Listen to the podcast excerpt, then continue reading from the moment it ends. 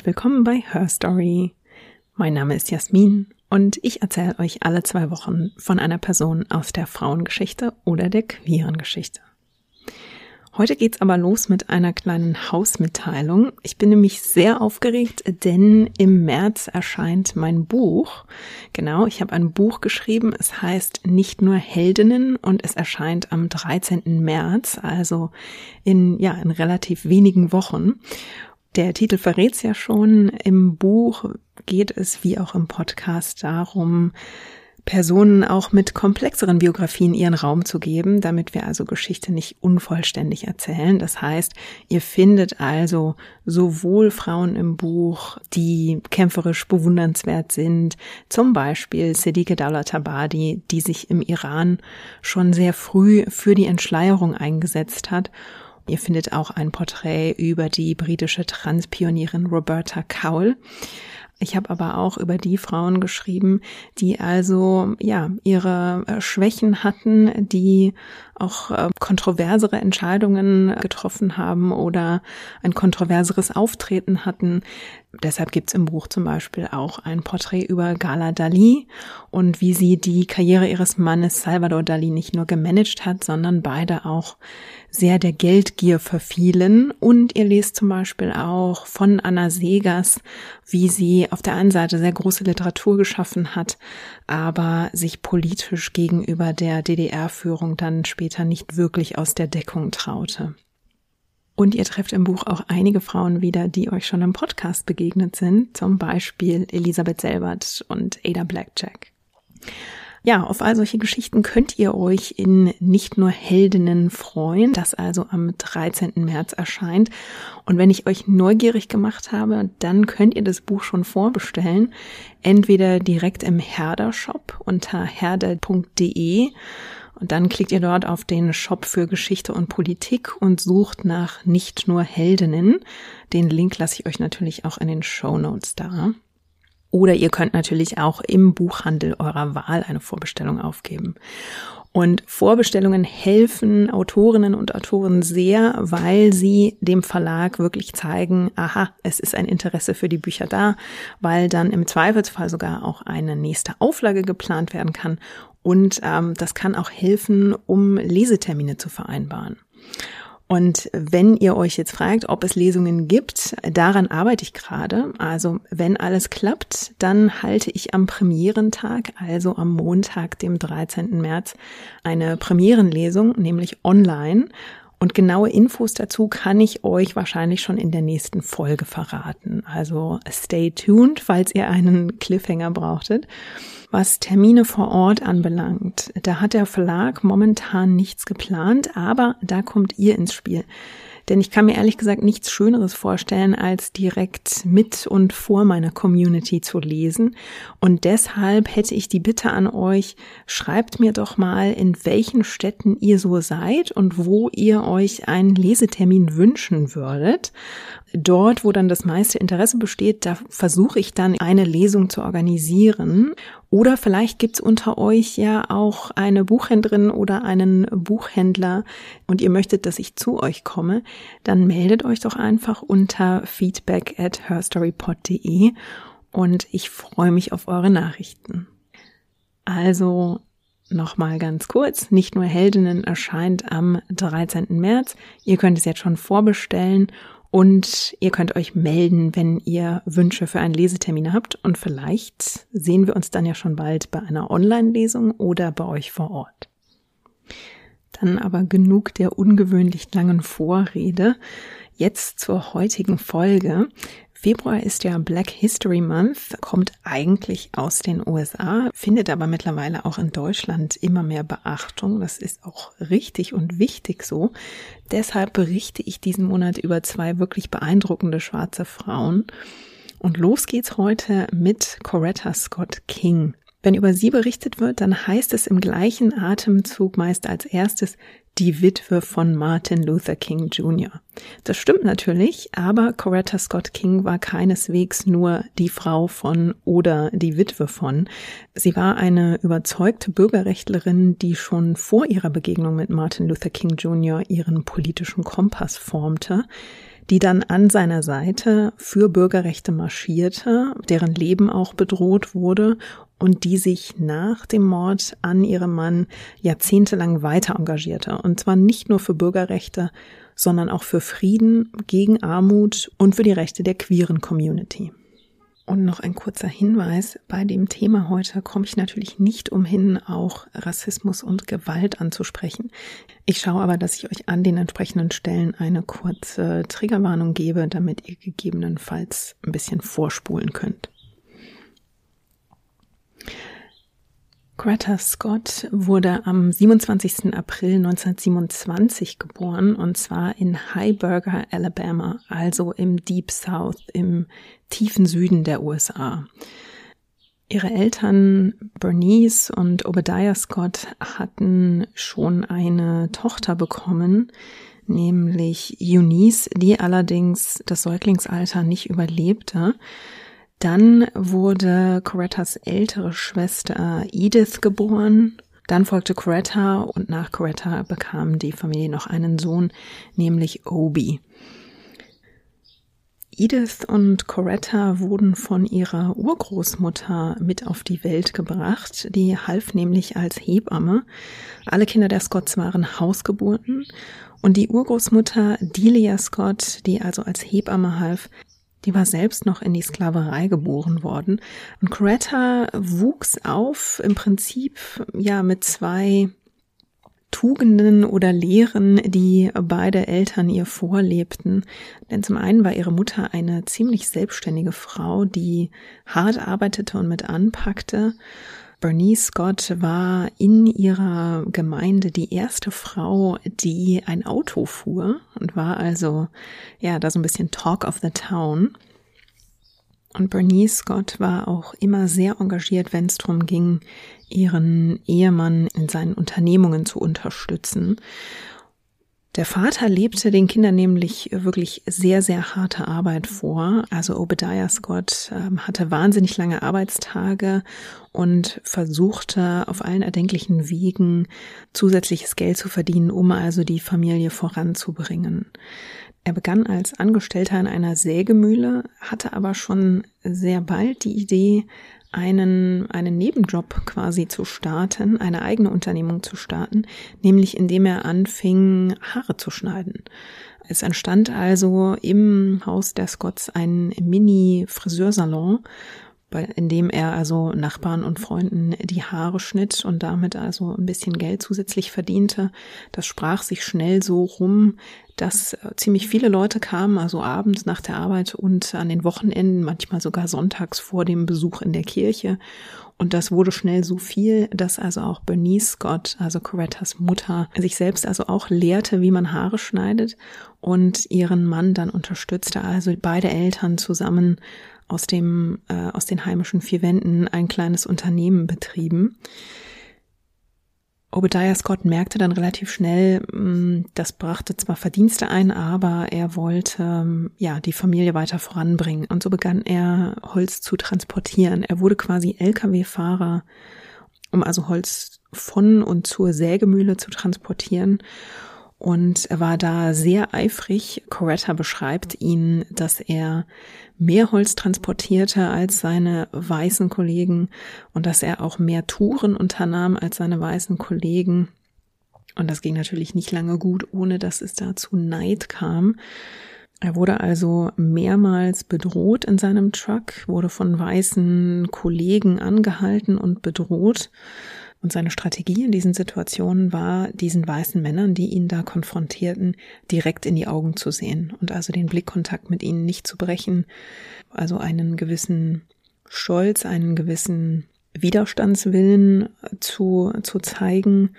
Und das half ihm offenbar, wobei man natürlich dazu sagen muss, das half auch nicht jedem. In manchen Situationen war genau das, wurde genau das nochmal als, als eine Geste oder als ein, ein Zeichen aufgefasst, dass Schwarze die Weißen eben nicht in Anführungsstrichen respektierten und genau das führte dann zu einer weiteren Eskalation der Gewalt. Obadiah Scott ist es nicht passiert. Ähm, er hatte also wahnsinniges Glück. Das heißt aber nicht, dass die Familie die Gefahr, in der sie schwebte, aufgrund dieses ja überall herrschenden Rassismus zu dieser Zeit, äh, dass sie die nicht doch noch zu spüren bekam. Ja, eines der Ereignisse ihrer Kindheit, das sich Coretta sehr eingeprägt hat, war im Jahr 1942, als das Haus der Familie niedergebrannt wurde. Coretta und ihre Schwester Edith waren an diesem Abend nicht zu Hause. Es war nur ihre Mutter mit ihrem kleinen Bruder Obi und dem Vater, die es schaffen, den Flammen zu entfliehen. Aber ja, das war ein einschneidendes Erlebnis, weil die Familie ihre heimischen vier Wände, ihr Hab und Gut verlor. Und da zeigte sich ein weiterer Zug von Obadiah Scott, nämlich, dass er ja nach relativ kurzer Zeit sich, sich sammelte und einfach weitermachte. Also er fing, er ließ sich nicht unterkriegen, er fing von vorn an. Das galt auch für seine, das galt auch für sein Berufsleben, in dem er ähm, versuchte, sich mit einer Sägemühle selbstständig zu machen und auch da sehr schnell den Rassismus der damaligen Zeit zu spüren bekam.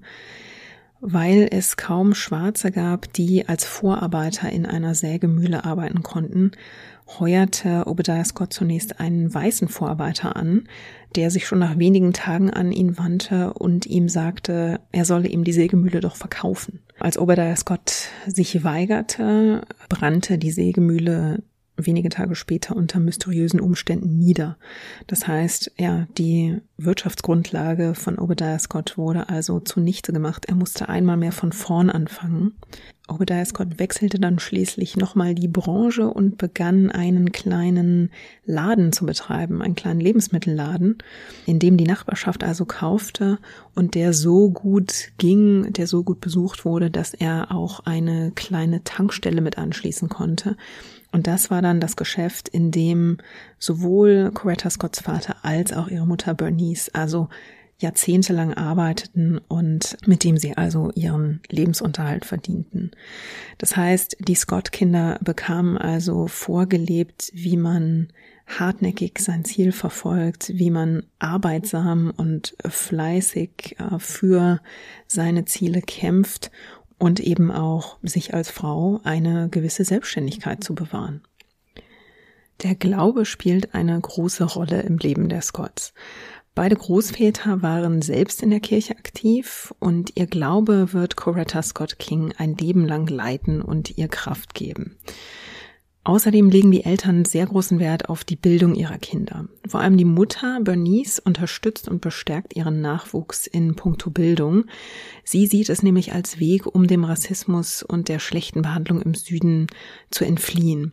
Und sie sagt ihren Töchtern auch ganz offen, Bildung bringt euch Unabhängigkeit. Ihr braucht keinen Mann, um euer Leben zu meistern. Bildung kann euch diese Selbstständigkeit ähm, ja mit vermitteln, kann euch die Werkzeuge dafür an die Hand geben, dass ihr unabhängig leben könnt.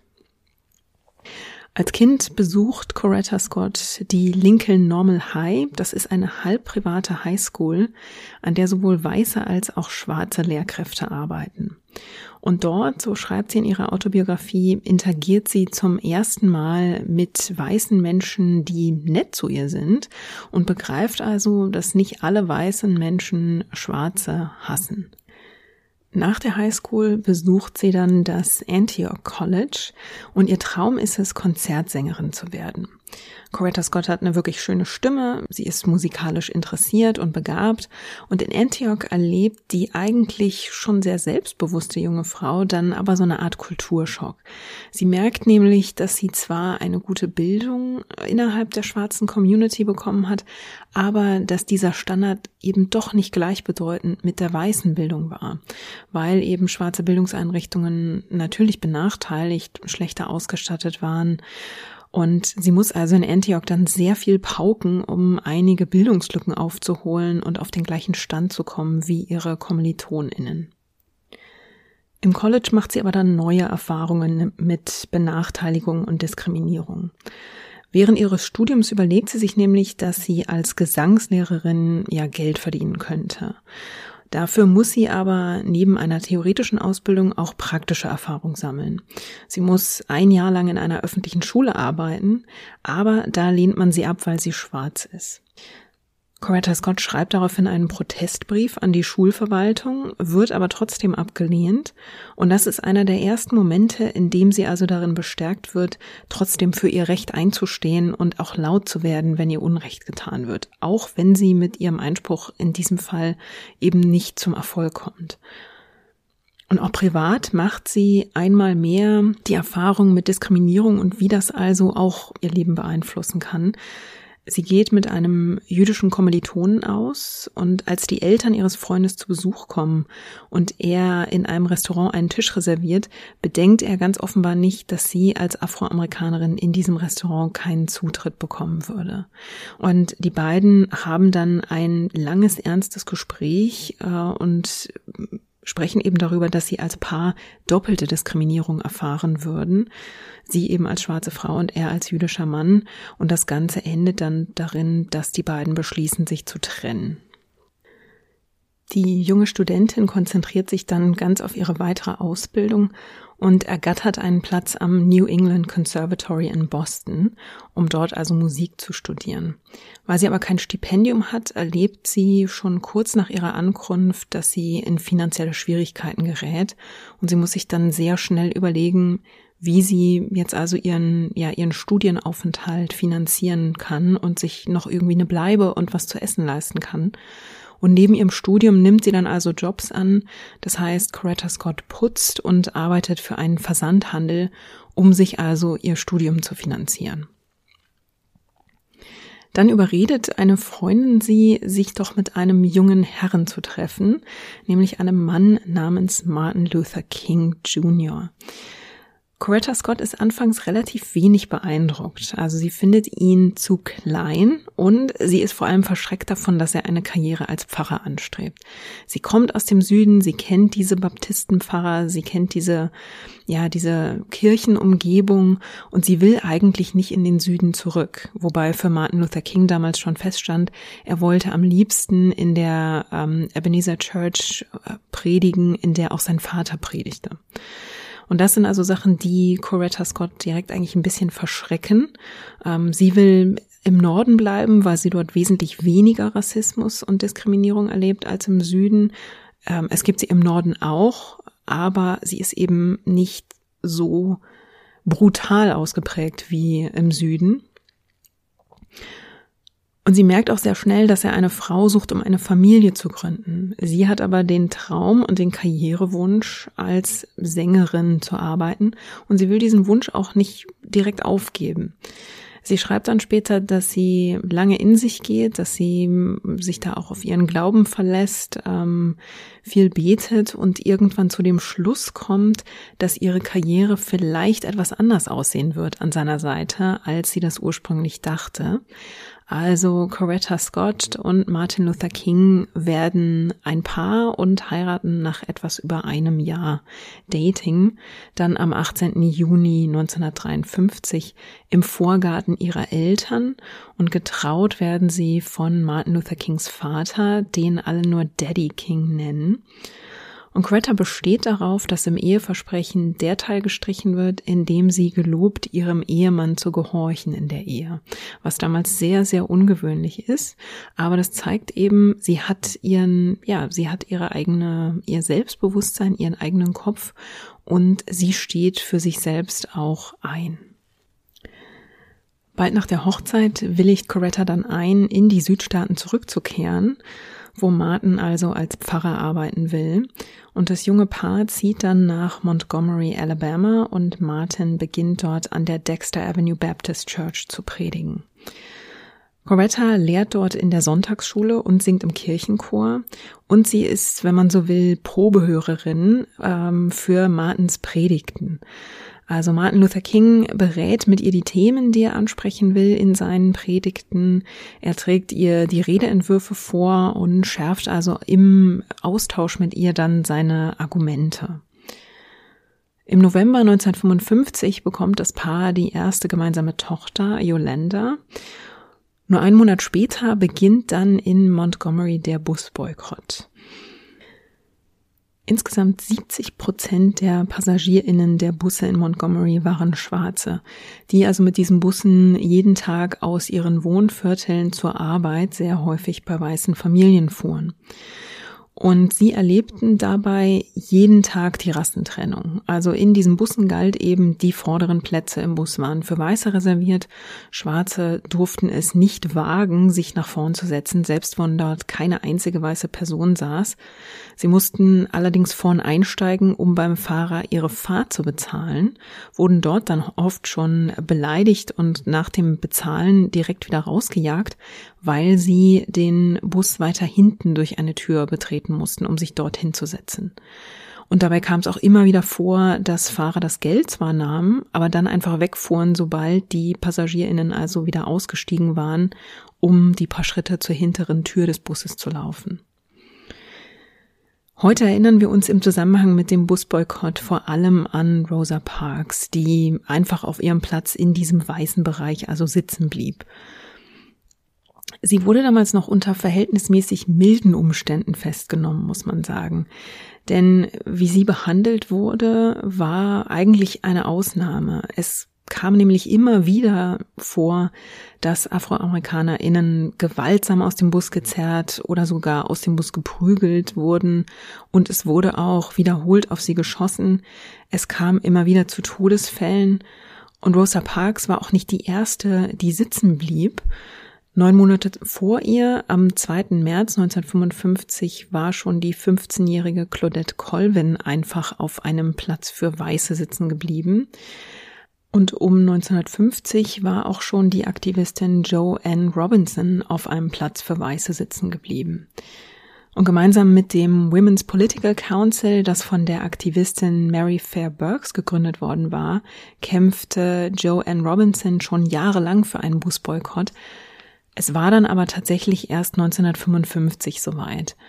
Am 5. Dezember begann dann die schwarze Gemeinde von Montgomery wirklich äh, zusammen den, äh, die Busse in Montgomery zu boykottieren und also nicht mehr mit ihnen zur Arbeit zu fahren. Viele liefen stattdessen Kilometer zu Fuß zur Arbeit. Alte und Kranke, die nicht gut zu Fuß waren, äh, wurden mit organisierten Mitfahrgelegenheiten chauffiert. Und die Dexter Avenue Baptist Church, die wird zum Treffpunkt der Bewegung. Martin Luther King ruft dort zum gewaltfreien Protest auf und wird eben in die Führungsposition der Organisation gewählt, die diesen Busboykott organisiert. Das ist die Montgomery Improvement Association, so nennt sich diese Gruppe. Und das Haus der Kings wird ja eine Art Organisationszentrale. Also Coretta nimmt dort Telefonanrufe entgegen. Sie erklärt zum Beispiel Leuten, die Fahrtrouten organisieren, den besten Weg durch die Stadt. Und sie kocht auch für die TeilnehmerInnen der Treffen. Die Reaktionen dazu bleiben in der weißen Community natürlich nicht aus. Die Familie spürt schon sehr schnell, dass ihr Hass entgegenschlägt. Am 30. Januar 1956 sitzt Coretta nämlich mit einer Kirchenfreundin zusammen zu Hause. Ihr Baby Yolanda schläft im Nebenzimmer und als sie von draußen verdächtige Geräusche hören, gehen die beiden Frauen ja, sie treffen die schlaue Entscheidung, in einen Nebenraum zu gehen und kurz danach fliegt auch schon eine Brandbombe ins Haus und verwüstet also das Wohnzimmer. Niemand wird verletzt, aber natürlich sind alle nicht nur tief betroffen, sondern auch wirklich schockiert über diesen Angriff. Und es geht auch schon kurz danach ein Drohanruf ein, der ganz eindeutig klar macht, dass man den Kings den Tod wünscht. In ihren Memoiren schreibt Coretta Scott King, dass sie spätestens in diesem Moment dann realisiert, dass sich die Familie für dieses Engagement für mehr Bürgerrechte wirklich in tödliche Gefahr begibt. Und es wird für sie sehr schnell beinahe zur Gewissheit, je länger Martin Luther King sich ähm, engagiert, je mehr sie selbst sich auch engagiert und je mehr Momentum diese Bewegung bekommt, es wird für sie beinahe zur Gewissheit, dass Martin Luther King eines Tages einen gewaltsamen Tod sterben wird. Also in ihrer Autobiografie schreibt sie wirklich davon, dass man sich regelrecht darauf, dass die Familie sich regelrecht darauf vorbereitete. Der Busboykott wird beinahe ein Jahr lang fortgeführt und endet in einem Erfolg, Der Supreme Court, das oberste Gericht der USA, erklärt nämlich die Rassentrennung in den Bussen von Alabama für verfassungswidrig. Das ist ein Riesenerfolg für die Bewegung damals. Und am Jahrestag beginnenden des beginnenden Boykotts wird im Manhattan Center in New York dann direkt ein Wohltätigkeitskonzert organisiert. Und dort tritt auch Coretta Scott King auf. Also hier beginnt sich ihr Wunsch, Konzertsängerin zu werden, eben auf eine etwas andere Art zu realisieren, als sie ursprünglich dachte. Sie wird nämlich, ja, im Prinzip die Konzertsängerin der Bewegung und sie tritt an diesem Tag gemeinsam mit Stars wie Harry Belafonte und Duke Ellington auf. Ja, in den kommenden Jahren steigt Martin Luther Kings Bekanntheit als Anführer der Bürgerrechtsbewegung dann stetig. Coretta Scott King bekommt noch drei weitere Kinder in diesen Jahren, Martin, Dexter und Bernice, aber sie will sich eben nicht auf eine Rolle als Hausfrau und Mutter ähm, reduzieren lassen. Und das macht sie auch ihrem Ehemann klar. In ihren Memoiren lässt sie zum Beispiel anklingen, dass die Bürgerrechtsbewegung ziemlich chauvinistisch und auch misogyn war. Sie schreibt zwar, dass ihr Ehemann etwas liberaler gewesen sei als viele seiner Mitstreiter, aber auch er sagt ihr in einer Auseinandersetzung mal, naja, jemand muss sich doch um die Kinder kümmern, ähm, als sie darauf besteht, dass sie einen Termin wahrnehmen will.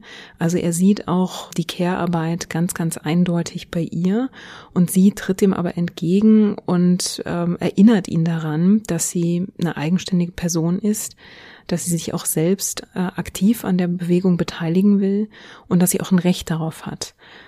Und Greta Scott King findet ihre Rolle also, indem sie ihr Gesangstalent nutzt und äh, die Freedom Concerts organisiert. Das sind Wohltätigkeitskonzerte, bei denen sie also auftritt. Da erzählt sie von der Bewegung und dann singt sie zwischendurch. Sie singt sehr oft ähm, die Hymnen der Bewegung, äh, die auch auf den Märschen gesungen werden. Und auf diesen Konzerten sammelt sie also Geld und auch gar nicht wenig. Also sie bringt einen, einen, sie leistet einen ganz wichtigen Beitrag, um wichtige finanzielle Mittel reinzubringen und der Bewegung zu verschaffen. Sie spielt also damit eine ziemlich zentrale Rolle. Gemeinsam mit Martin Luther King geht sie dann auf Reisen. Die beiden besuchen Nigeria, Rom, Genf, Paris, London, Indien und sind auch in Ghana dabei, als das Land seine Unabhängigkeit von Großbritannien feiert. Also sie bekommen internationale Einladungen. In Indien freundet sich Coretta Scott King mit Indira Gandhi an. Und weil Martin Luther King mehr Einladungen bekommt, als er annehmen kann, spricht sie bald auch sehr häufig in Vertretung für ihn. Schon 1958 entgeht Martin Luther King übrigens nur knapp dem Tod, als er von einer psychisch kranken Frau angegriffen wird und sie ihm eine lebensbedrohliche Stichwunde zufügt, die wohl nur sehr knapp seine Aorta verfehlt. Also er hat da sehr, sehr viel Glück. Und obwohl da also schon ja, ein, obwohl das schon wie so ein böses Omen sozusagen über der Familie schwebt, kämpft das Paar trotzdem weiter in der Bürgerrechtsbewegung und gewinnt weiter prominente Freundinnen. Als Martin Luther King nämlich nach einer Verkehrskontrolle zu vier Monaten harter Arbeit in einer Sträflingskolonne verurteilt wird, ist ähm, ja die King-Familie schon so gut vernetzt, dass Coretta sich hilfesuchend an den damaligen Senator John F. Kennedy wenden kann. Der befindet sich damals im Wahlkampf und will nämlich US-Präsident werden. Und Kennedy und sein Bruder Bobby machen sich also für Hafterleichterungen stark und sind damit auch erfolgreich. Dieses Engagement wird John F. Kennedy als politischer Stunt ausgelegt von einigen äh, Zeitgenossinnen damals, weil er sich eben im Wahlkampf befand. Und tatsächlich gewann Kennedy auch mit etwa 100.000 Stimmen und viele davon bekam er aus der schwarzen Gemeinde. Mit JFK zieht dann jemand ins Weiße Haus ein, der die politische Sache der Schwarzen immerhin ernst nimmt und ihnen auch wirklich zuhört.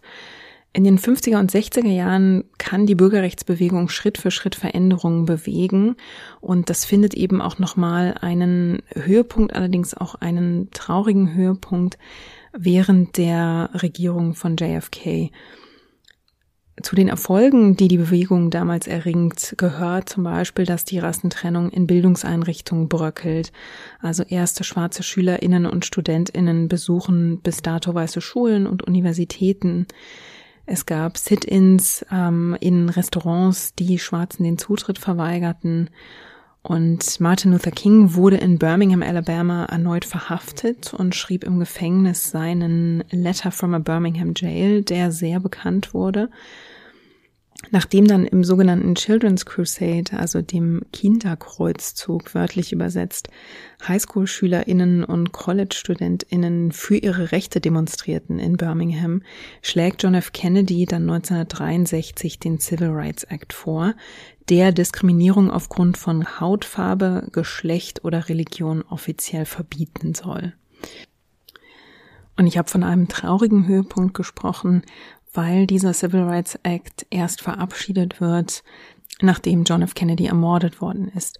Der gilt also als so eine Art Vermächtnis. Unterdessen überzeugen Coretta und andere Mitglieder der Bewegung Martin Luther King, das Momentum dieser Bürgerrechtsbewegung zu nutzen und den March on Washington zu organisieren. Das passiert also wenige Monate bevor John F. Kennedy ermordet wird. Da versammeln sich 200.000 Menschen am 28. August 1963 in Washington, um gegen Diskriminierung und Rassismus zu protestieren. Und das ist also der Moment, in dem Martin Luther King seine berühmte I Have a Dream Rede hält. In ihren Memoiren bemängelt Coretta Scott King allerdings, dass ihr Ehemann und seine Getreuen beschlossen hatten, dass die Ehefrauen beim March on Washington nicht mitlaufen würden. Außerdem sprach auf, der, äh, auf dem Podium an diesem Tag auch keine Frau. Und Coretta spricht von einer eindeutig chauvinistischen Führung, wenn sie über diese Episode spricht. Gleichzeitig fängt sie ihre Kritik an Martin Luther King aber auch damit ein, dass sie sagt, er brauchte eben ihre Unterstützung und sie beschloss also keine Szene zu machen, obwohl sie extrem enttäuscht war, sondern ihm in diesem wichtigen Moment den Rücken zu stärken. Im November 1963 wird John F. Kennedy dann in Dallas ermordet und nach dem Attentat schafft es also sein Nachfolger Lyndon B. Johnson, den Civil Rights Act durch den Kongress und den Senat zu bringen. Und im Dezember 1964 bekommt Martin Luther King dann für diesen erfolgreichen Weg, diesen erfolgreichen Protest gegen Rassentrennung, gegen Rassismus und Diskriminierung für diesen erfolgreichen gewaltfreien Protest den Friedensnobelpreis. Bei allen Fortschritten war die Realität für schwarze Menschen aber noch immer eine brutale. Und hier kommt meine Triggerwarnung, dass ihr die nächste Minute vielleicht überspringt, in der ich einige Beispiele der Gewalt gegen Schwarze und ähm, die Aktivistinnen der Bürgerrechtsbewegung aufzähle. Wenn ihr das nicht hören möchtet, dann spult drei Minuten vor. Ich nenne euch nur mal einige Namen und Daten. Im Mai 1955 wird Reverend George Lee ermordet, weil er sich für das Wahlrecht für Schwarze stark macht und versucht, Schwarze für die Wahl zu registrieren. 1955 ist auch der sehr bekannt gewordene furchtbare Mord an Emmett Till. 1961 wird ein Mann namens Herbert Lee ermordet, weil er sich ebenfalls dafür engagiert, Schwarze als Wählerinnen zu registrieren. 1963 wird der Aktivist Medgar Evers von einem Scharfschützen in seinem Haus ermordet. 1963 sterben Eddie Mae Collins, Denise McNair, Carol Robertson und Cynthia Wesley, vier kleine Mädchen, bei dem Brandbombenanschlag auf die 16th Street Baptist Church. 1964 werden James Earl Cheney, Andrew Goodman und Michael Henry Schwerner von Clan-Mitgliedern ermordet weil sie es wagen, also es handelt sich um einen Afroamerikaner und zwei Weiße, weil sie es also wagen, sich in der Bürgerrechtsbewegung zu engagieren. 1965 stirbt Reverend James Reeb, weil er sich am Marsch von Selma nach Montgomery beteiligt. Und nur wenige Tage später wird Viola Greg Liuso ermordet, eine Hausfrau und Mutter aus Detroit, die geholfen hat, ähm, AktivistInnen zum Marsch nach Selma zu, zu fahren. Das ist nur ein Auszug aus den Morden, die sich zu dieser Zeit ereignen. Man kann es gar nicht anders sagen. Jeder noch so kleine Fortschritt der Bewegung wurde mit Blut und mit Menschenleben bezahlt.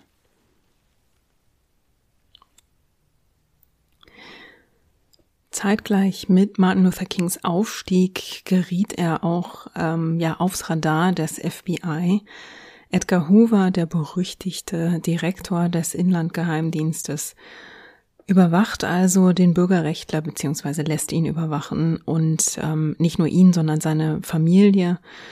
Die Telefone werden angezapft, äh, man wird abgehört, äh, das FBI versucht kompromittierendes Material zu ihm zu finden und 1964 geht auch der sogenannte Suicide Letter bei den Kings ein. Das ist ein anonym verfasster Brief vom FBI verfasst, der aber so klingen soll, als käme er von einem enttäuschten Anhänger aus der Bewegung und der ihn indirekt, ähm, so ist die heutige Vermutung, zum, äh, zum Suizid aufruft, weil er eben sagt, er sei für die Bewegung nicht tragbar. Martin Luther King ist unterwegs, als dieser Brief ankommt. Ähm, Coretta öffnet das Päckchen, denn der Brief kommt nicht allein, er kommt mit Audiotapes. Das ist vom FBI auch so geplant, dass Coretta diesen Brief aufmachen soll, denn offenbar enthalten diese Audiotapes Aufnahmen, die Martin Luther King offenbar mindestens bei einer außerehelichen Affäre ja belauscht haben in flagranti. Ähm, sie sollen also aus verwandten Hotelzimmern oder sonstigen Rendezvous-Plätzen stammen. Diese Tapes sind bis heute geheim, aber äh, Martin Luther King hängt definitiv der Ruf an, seiner Ehefrau untreu gewesen zu sein. Das ist etwas, dem Coretta Scott King in ihren Memoiren entgegentritt. Also sie versucht da sehr offenbar das Andenken ihres Mannes zu schützen und behauptet deshalb auch felsenfest, er habe sie nicht nur nie betrogen, sondern auf diesen Tapes sei auch äh, nichts zu hören gewesen oder sie habe da nichts Genaues ausmachen können. Interessanter ist aber, ähm, dass das FBI auch nach Martin Luther Kings Tod die Überwachungsmaßnahmen äh, gegen die King-Familie aufrechterhält. Also auch Coretta Scott King wird noch jahrelang überwacht und abgehört. Und erst 1972, als Edgar Hoover dann also stirbt, wird die Akte ähm, gegen Coretta Scott King oder über Coretta Scott King dann auch endlich geschlossen. Nach dem Friedensnobelpreis organisiert die Bewegung den Marsch von Selma nach Montgomery, der mit seinem blutigen Sonntag in die Geschichte eingeht, als die Polizei die schwarzen Demonstrantinnen angreift und regelrecht niederknüppelt. Der Aktivist James Meredith wird erschossen und die Bewegung führt deshalb demonstrativ den Marsch in Mississippi, also an dem Ort fort, an dem Meredith erschossen wurde. Und Greta und die älteste Tochter Yolanda marschieren dann diesen, diesen Teil des Weges auch mit. Als Friedensaktivistin ist es übrigens Coretta, die Martin Luther King dazu drängt, sich auch gegen den Vietnamkrieg auszusprechen.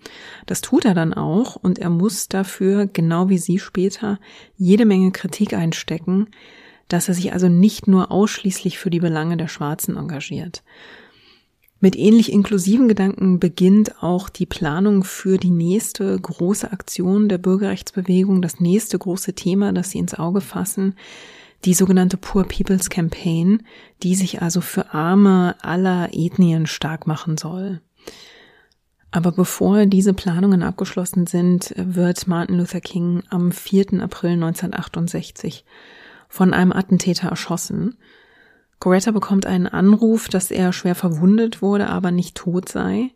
Sie eilt dann zum Flughafen, wo ihr Martin Luther Kings Sekretärin dann die Todesnachricht überbringt.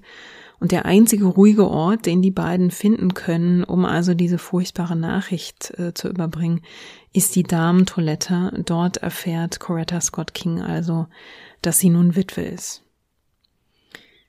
Bobby Kennedy stellt ihr einen Privatjet bereit, um den Leichnam ihres Mannes aus Memphis nach Atlanta zu überführen. Es gibt dann eine große Beerdigung in Atlanta. Martin Luther Kings Sarg wird auf einen Wagen geladen, der von Eseln gezogen wird, ein Symbol für seinen Kampf für die Armen. Coretta entscheidet sich dann sehr bald, den Protestmarsch ihres Mannes, der also in Memphis geplant war, fortzuführen. Sie tritt vor die Presse und sagt, they have killed the dreamer, but they cannot kill his dream. Und unter dieses Motto stellt sie eigentlich auch ihre weiteren Aktivitäten. Also sie wird sich sehr schnell bewusst und entscheidet sich auch sehr schnell, dass sie sein Werk fortsetzen will. Allerdings brechen in den Tagen und Wochen nach dem Attentat auf Martin Luther King in mehreren Städten gewalttätige Aufstände los. Und Greta Scott King ist natürlich entsetzt davon und äh, setzt sich auch weiterhin für gewaltfreien Protest ein. Und sie tritt auch sehr schnell schon äh, wieder als Friedensaktivistin in Erscheinung. Sie nimmt nämlich schon am 27. April, also nicht mal einen Monat nach dem Mord an ihrem Mann, bei einem Protestmarsch gegen den Vietnamkrieg teil. In den kommenden Monaten nimmt sie Einladungen für Vorträge an und sie beschreibt, dass ihr das also bei der Heilung geholfen hat. Sie nimmt die Freedom-Konzerte wieder auf, sie reist international und führt den Kampf gegen Armut fort.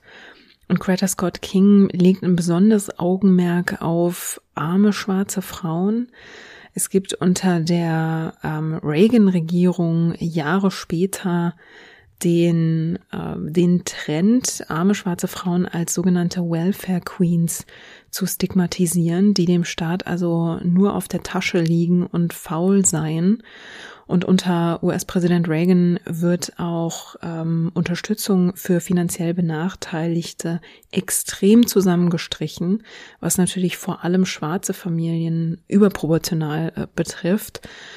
Und ähm, ja, äh, schwarze, arme Menschen werden in dieser Regierungszeit von Ronald Reagan auch extrem stigmatisiert. Und das ist ein ein äh, Trend in Anführungsstrichen, gegen den Coretta Scott King sich sehr, sehr deutlich ausspricht. Sie unterstützt außerdem Gewerkschaften und die Arbeiterinnenbewegung und sie beginnt auch schon kurz nach Martin Luther Kings Tod das Martin Luther King Center aufzubauen. Also sie fängt zunächst noch in ihrem Schlafzimmer an, äh, dort quasi ihre ersten Meetings zu halten und von dort erste Organisationen und Papierkram zu erledigen. Später arbeitet sie dann äh, aus dem Keller des Hauses und sie sammelt über Jahre Millionen Dollar, um also dieses Center in Atlanta zu errichten. Und das kann sie dann in den 70er Jahren auch offiziell eröffnen. Martin Luther Kings Leichnam wird äh, zum Martin Luther King Center überführt und also dahin umgebettet. Und das Center setzt sich bis heute in den USA und weltweit für gewaltfreie Proteste ein, gegen Diskriminierung und Rassismus und für ein friedliches Miteinander. Und es hat auch das größte Archiv der Bürgerrechtsbewegung zusammengetragen. Das ist tatsächlich auf ähm, Coretta Scott Kings Engagement hin entstanden. Ähm, sie hat schon zu Lebzeiten die, äh, die Reden ihres Mannes und alles, was sie in die Finger bekam, aufgehoben und hat sich also dann ähm, nach dem Attentat sehr darum bemüht, so viele Unterlagen wie möglich zusammenzutragen. Allerdings liegen einige Unterlagen ihres Mannes auch an dessen früherer Universität, der er äh, einige seiner Unterlagen eben in seinem Testament vermacht hatte. Und das Center ehrt übrigens ganz bewusst auch die Frauen in der Bürgerrechtsbewegung. Also da merkt man, äh, Coretta Scott King hat also diese chauvinistischen Verhaltensweisen in der Bewegung nicht vergessen und ihr war offenbar sehr bewusst, äh, dass die Männer von sich aus nicht auf die Idee kommen werden, die Aktivistinnen an ihrer Seite zu ehren und zu würdigen. Und deswegen hat sie das also dem Center mit auf die Fahne geschrieben. Allerdings erlebt die Familie auch nach Martin Luther Kings Tod mehrere Tragödien.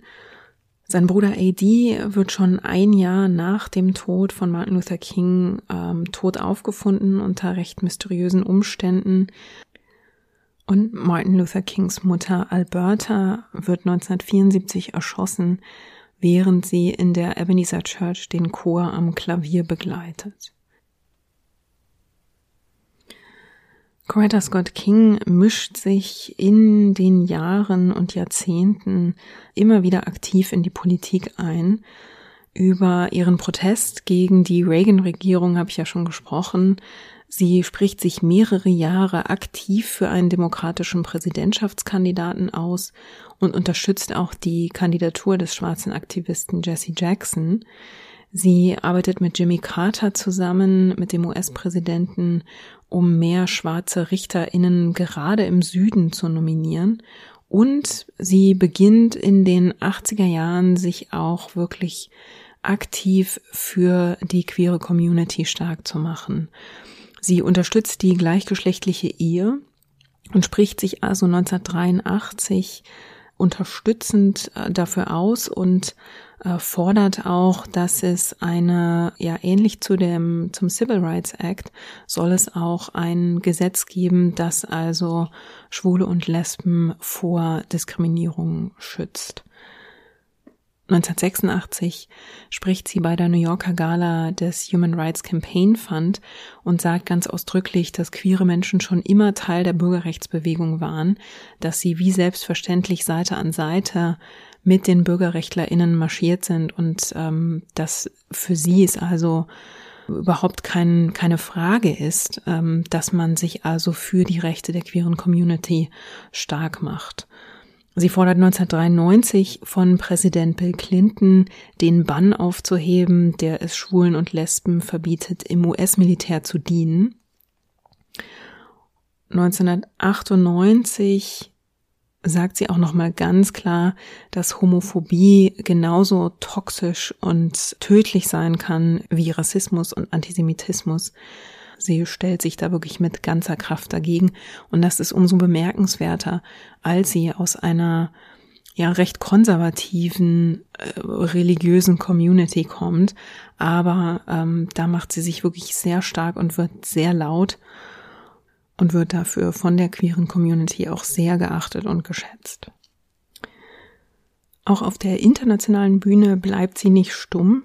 1983 wird sie gemeinsam mit ihrer Tochter Bernice und ihrem Sohn Martin vor der südafrikanischen Botschaft in Washington verhaftet, weil sie dort gegen die Apartheid demonstrieren.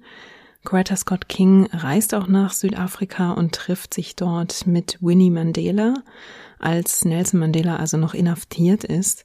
Und das Martin Luther King Center schickt HelferInnen nach Südafrika, um also die Lehre des zivilen Ungehorsams und des gewaltfreien Protests weiter zu verbreiten. Und als Nelson Mandela dann aus dem Gefängnis entlassen und schließlich zum Präsidenten Südafrikas gewählt wird, da ist Coretta Scott King auch vor Ort und feiert mit ihm. Ja, und nicht zuletzt geht der Martin Luther King Tag der Feiertag in den USA mit auf Coretta Scott Kings Engagement zurück. Mit der Unterstützung von schwarzen Abgeordneten wie John Conyers wird der Vorschlag, einen Gedenktag für Martin Luther King zum Feiertag zu machen, also im Kongress eingereicht, übrigens schon wenige Tage nach dem Mord an Martin Luther King zum allerersten Mal. Dieses Ansinnen scheitert mehr als 70 Mal, aber Coretta Scott King und ihre UnterstützerInnen geben also nicht auf und seit 1986 ist Martin Luther King Day also ein Feiertag. Im hohen Alter zieht Coretta Scott King sich dann von der Führung des Martin Luther King Centers zurück. Sie ähm, ist immer noch ziemlich aktiv, lässt sich auf allen möglichen Veranstaltungen blicken, solange sie fit ist. Aber sie wird dann in ihrem Haus in Atlanta mehrmals, ähm, sie muss mehrmals Einbrüche erleben und schließlich schenkt ihr also die Talkmasterin Oprah Winfrey ein Apartment, in das sie umzieht. Coretta Scott King erleidet dann 2005 zwei Schlaganfälle, von denen sie sich nicht mehr wirklich erholt und sie stirbt dann am 30. Januar 2006 in einer Klinik in Mexiko. Coretta Scott King wird wie Rosa Parks oft eigentlich nur auf eine Momentaufnahme in den 60ern reduziert. Aber bei allem, was ich euch gerade erzählt habe, dürfte eigentlich klar sein, Coretta Scott King war eine engagierte Bürgerrechtlerin, die eine Erinnerung verdient, die sie also nicht nur auf die Witwe von Martin Luther King reduziert, sondern als Kämpferin für die Rechte von marginalisierten Gruppen würdigt.